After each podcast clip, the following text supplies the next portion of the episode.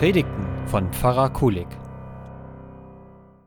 Unerhört diese Kinder, die hören nicht zu, müllen die Gegend voll und haben keinen Respekt. Die tanzen einem auf der Nase rum und an Regeln halten die sich auch nicht. Ach, was sind die heutzutage so schlimm? Ich kann gar nicht mehr an mich halten. Was bin ich froh, dass ich nicht in der aktuellen Generation aufgewachsen bin. Solche Äußerungen habe ich bereits von anderen Menschen wahrgenommen, die sich über die aktuelle Jugend aufregen. Die nachwachsende Generation, die hat es von Alters her echt schwer. Schon Sokrates sagte, die Kinder von heute sind Tyrannen. Sie widersprechen ihren Eltern, kleckern mit dem Essen und ärgern ihre Lehrer. Oder wie wäre ein noch älteres Zitat von einer babylonischen Tontafel um ca. 1000 vor Christus, auf der es heißt, die heutige Jugend ist von Grund auf verdorben, sie ist böse, gottlos und faul. Sie wird niemals so sein wie die Jugend vorher und es wird ihr niemals gelingen, unsere Kultur zu erhalten. Seit Jahrtausenden gibt es also schon Beschwerden über Kinder und Jugendliche. Doch was wird denn eigentlich von ihnen gefordert? Ganz klar, gegenüber den Alten wird Respekt eingefordert, denn die Alten gelten als erfahren, abgeklärt und weise. Diese Forderung hat Eingang gefunden in die zehn Gebote des Alten Testaments, denn dort heißt es, du sollst deinen Vater und deine Mutter ehren. Die Generationenklischees haben sich jedoch in unserer aktuellen Zeit verändert.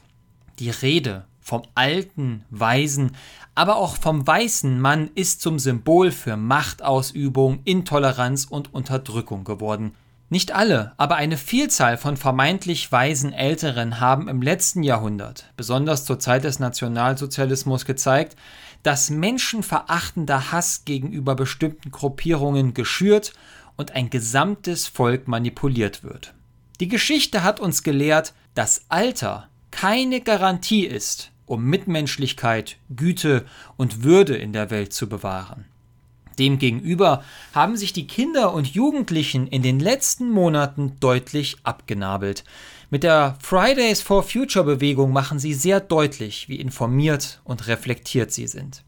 Sie machen darauf aufmerksam, dass die Entscheider dieser Welt ihre eigenen Beschlüsse nicht ernst nehmen und durch ein einfaches Weiter so die Welt und die Geschöpfe, die auf ihr Leben zerstören. Generationenklischees brechen auf. Jung regt sich über alt auf und alt über jung. Unerhört diese Alten heißt es von den einen, unerhört diese Kinder schmettern die anderen zurück. Genau in dieser Situation zeigt uns der Predigtext eine außergewöhnliche Lösung, der im kleinen Prophetenbuch Joel im dritten Kapitel steht. Er lautet, und nach diesem will ich meinen Geist ausgießen über alles Fleisch, und eure Söhne und Töchter sollen Weissagen, eure Alten sollen Träume haben, und eure Jünglinge sollen Gesichte sehen. Auch will ich zur selben Zeit über Knechte und Mägde meinen Geist ausgießen, und ich will Wunderzeichen geben am Himmel und auf Erden. Der Prophet Joel verarbeitet in seinem Prophetenbuch die zurückliegende Erfahrung einer lang anhaltenden Dürre und einer Heuschreckenplage, die dem Volk Israel die Nahrungsgrundlage entzieht. Joel bewertet diese Katastrophe als Vorzeichen für ein weltumspannendes Gottesgericht. Er erwartet den bevorstehenden Tag des Herrn, mit der sich die Vollendung der Welt am Ende der Zeit ankündigt. Joel ruft das Volk Gottes zur Buße und zur Umkehr auf, damit Gott ihm neue Gnade erweisen kann.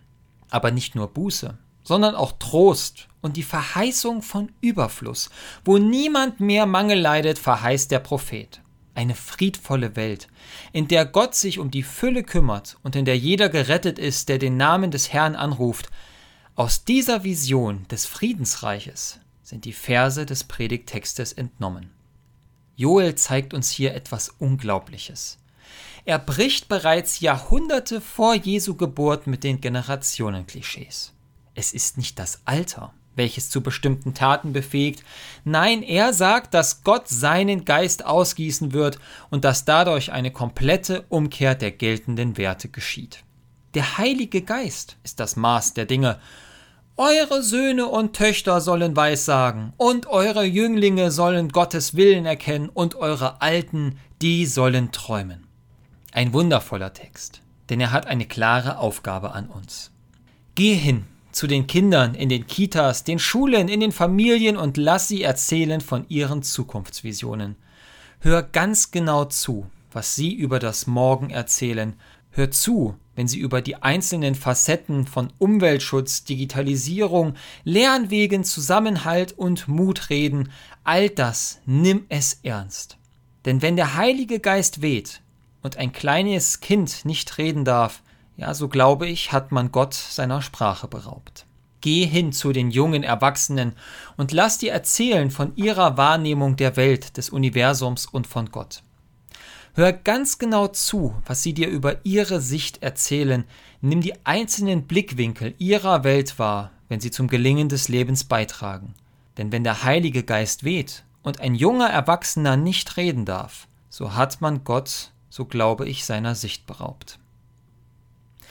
Geh hin zu den älteren Menschen und lass dir erzählen von ihren Träumen, nicht von den damaligen, vergangenen Träumen, nicht von ihren Erinnerungen, nein, sondern von ihren aktuellen Träumen. Nimm die Zukunftsperspektive ihrer Träume wahr, wenn sie die Welt zu einem besseren Ort machen wollen. Denn wenn der Heilige Geist weht und ein älterer Mensch nicht träumen darf, so hat man, so glaube ich, Gott seiner Fantasie beraubt.